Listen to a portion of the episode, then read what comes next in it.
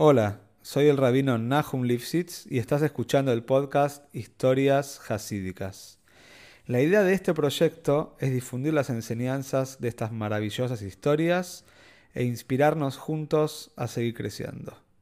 Si querés dedicar una historia y apoyar a este podcast, podés comunicarte al mail que figura en la descripción de cada capítulo. Muchas gracias por escuchar y que lo disfrutes.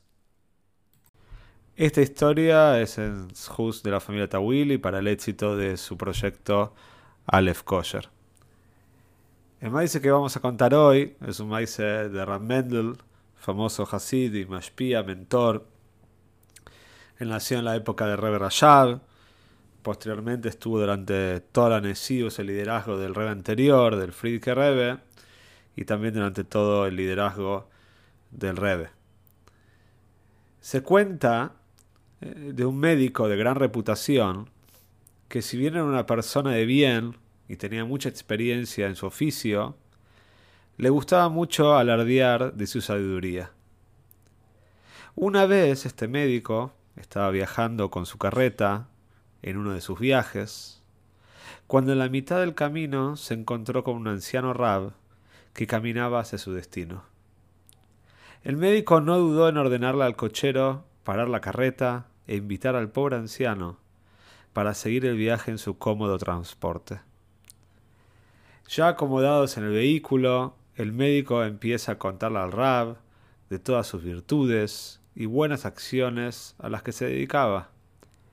Estimado rabino, ¿usted sabe que cuando viene un paciente pobre que no tiene dinero para pagar la consulta, yo mismo le ordeno a mi secretario que no le cobre ni un centavo por el atendimiento. Me enorgullece decir que todos los pacientes son bienvenidos en mi consultorio. El rabino, impasible, le contestó Mirá, la verdad, yo también actúo de la misma manera. El médico no entendió muy bien la naturaleza del comentario de su compañero de viaje. ¿Acaso él es médico? Él también atiende pacientes gratis. Así que seguramente asumió que el rabino se refería a que cuando vienen casos a su, a su tribunal y él tiene que dar un veredicto, él también da su opinión y resuelve conflictos de manera gratuita. Posteriormente, el médico Siguió contando de sus proezas. No podía contenerse, era su naturaleza. ¿Se sabe, estimado, que si un paciente no tiene dinero para comprar los medicamentos que yo le receto, yo mismo le otorgo el dinero para que pueda comprarlos? Me es imprescindible que todos puedan realizar el tratamiento que les receto. Yo también actúo de la misma manera, exclamó con sosiego el rabino. Nuestro médico benefactor no entendía a qué se refería su compañero. Pero cada vez que él mencionaba una de sus proezas, el otro le contestaba con un simple Yo también actúo de la misma manera.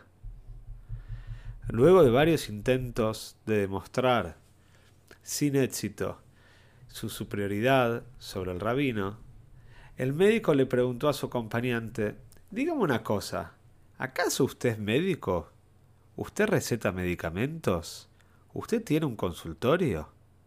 ¿Por qué constantemente me dice que hace lo mismo que yo? El rabino, con mucha tranquilidad y con una sonrisa en sus labios, le explicó la naturaleza de sus comentarios. Dijo, mirá, estaba tratando de decirte que yo mismo también hago lo mismo que vos. A mí también me gusta hablar bien de mí mismo contar las cosas buenas que hago, y mis actos incorrectos suelo ocultarlos, al igual que vos.